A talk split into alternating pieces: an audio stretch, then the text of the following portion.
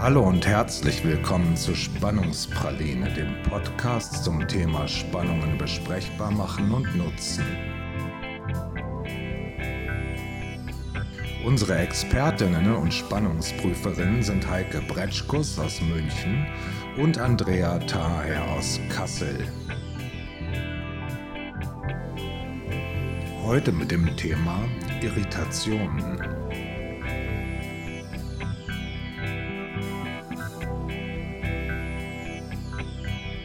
Und jetzt wünschen wir euch gute Unterhaltung und viele spannende Momente.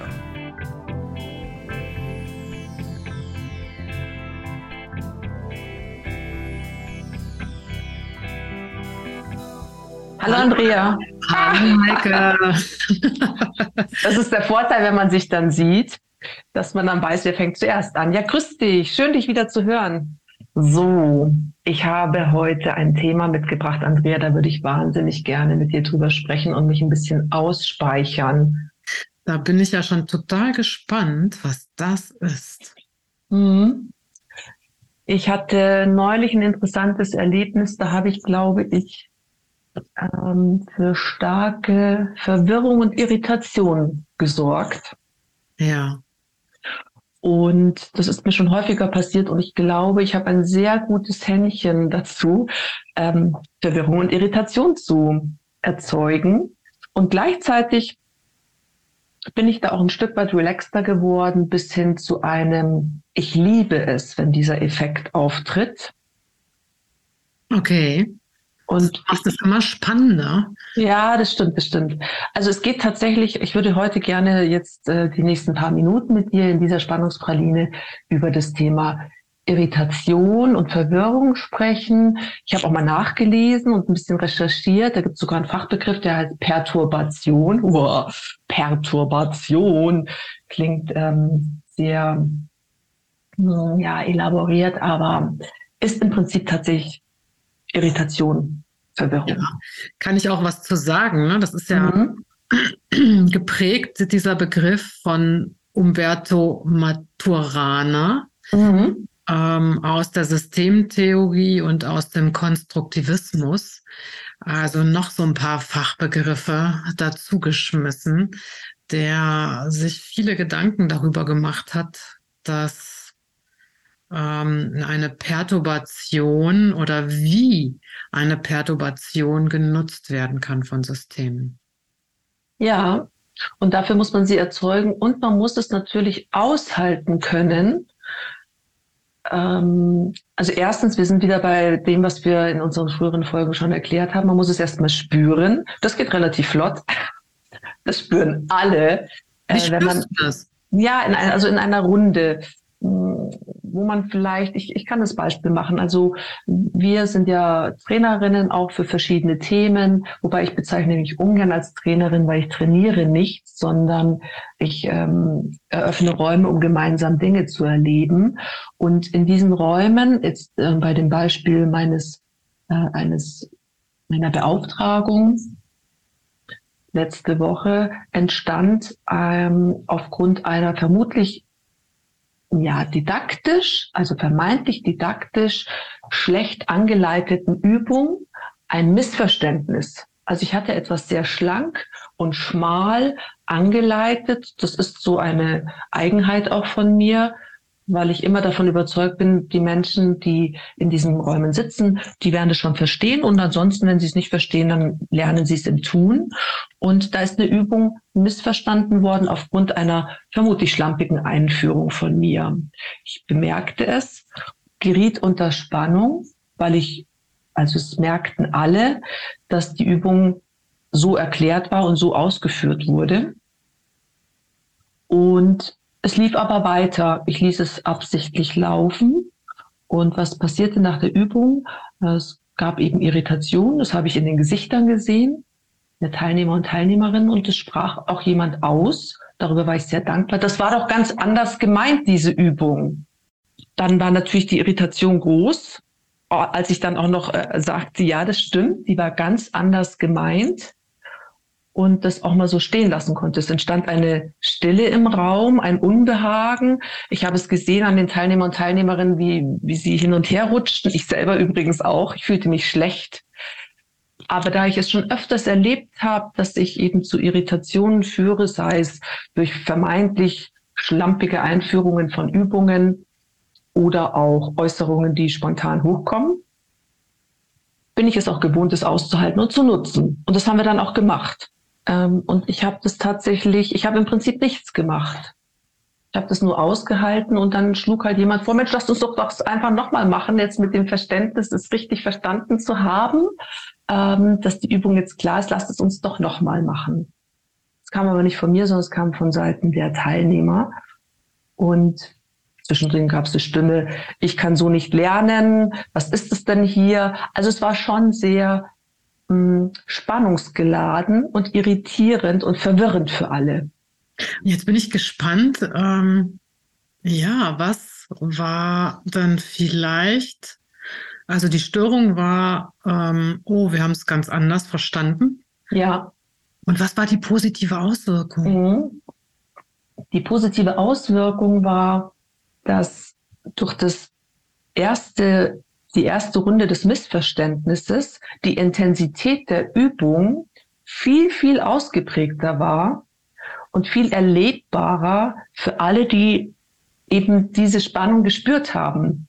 Denn in der nächsten Runde, als die Übung dann sozusagen nochmal ausgeführt wurde und auch der Mut da war von der freiwilligen Teilnehmerin, die sagte, dann werde ich jetzt aber sehr deutlich sagen, was ich dazu meine, ähm, ist diese Intensität bei allen mit Blick auf ihre Wahrnehmung zu dem, worum es ging inhaltlich, sehr viel ausgeprägter gewesen, als hätte man es in der ersten Runde einfach nonchalant und sehr professionell, didaktisch richtig durchgeführt.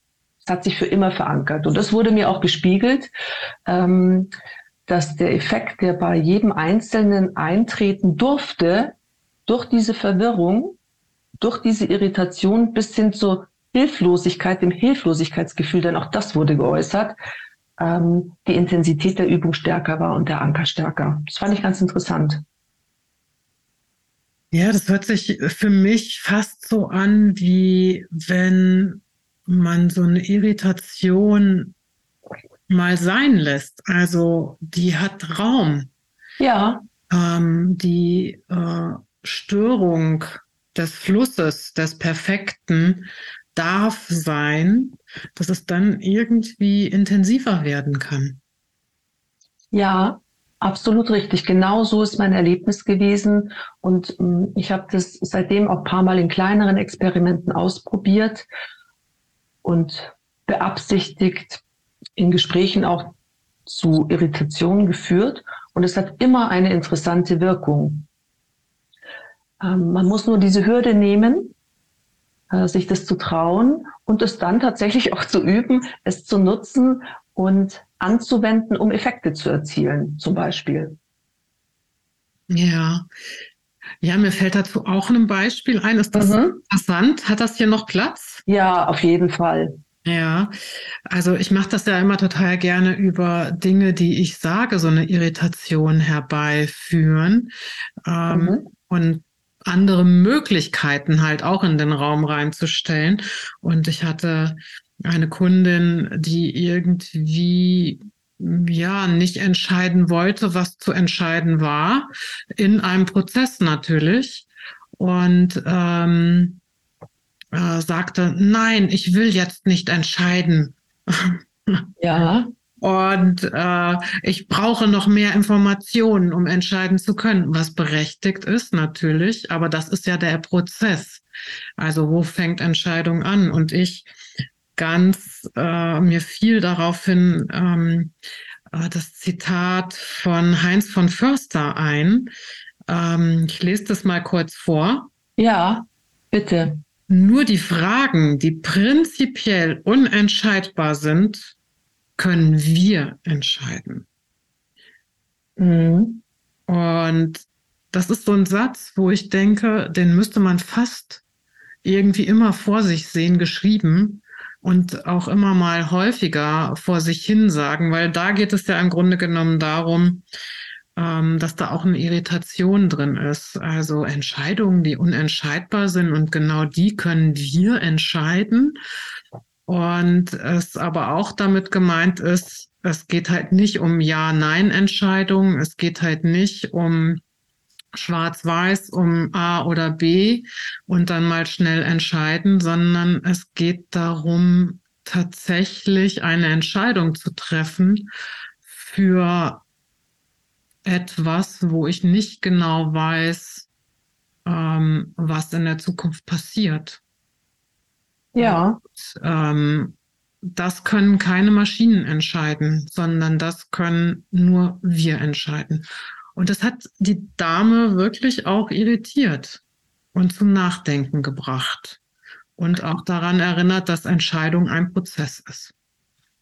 Ja, das ist ein schönes Beispiel, denn das ist, glaube ich, die Natur der Irritation und Verwirrung ist, dass es keine richtige Antwort darauf gibt. Und ja. jetzt, wenn ich an die Personen in dem Raum denken, denke von, von dieser Veranstaltung, die ich hatte, da hat mit Sicherheit jede und jeder etwas anderes mitgenommen für sich und andere Impulse daraus gezogen, ähnlich wie bei deiner ähm, Klientin.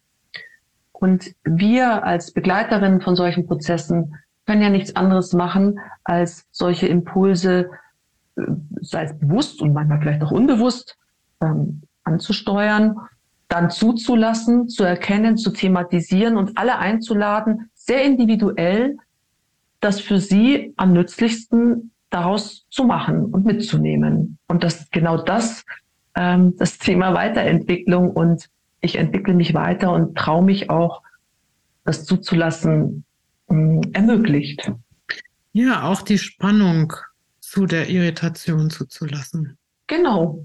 Hm. Und sie eigentlich willkommen zu heißen und das nicht nur und vielleicht auch nicht, und das ist mit Sicherheit in dem Raum, in dem ich war, aufgetreten. Erst hat es zu einer Abwertung geführt. Das hat mit Sicherheit dazu geführt, äh, dass meine Leistung als Trainerin abgewertet wurde.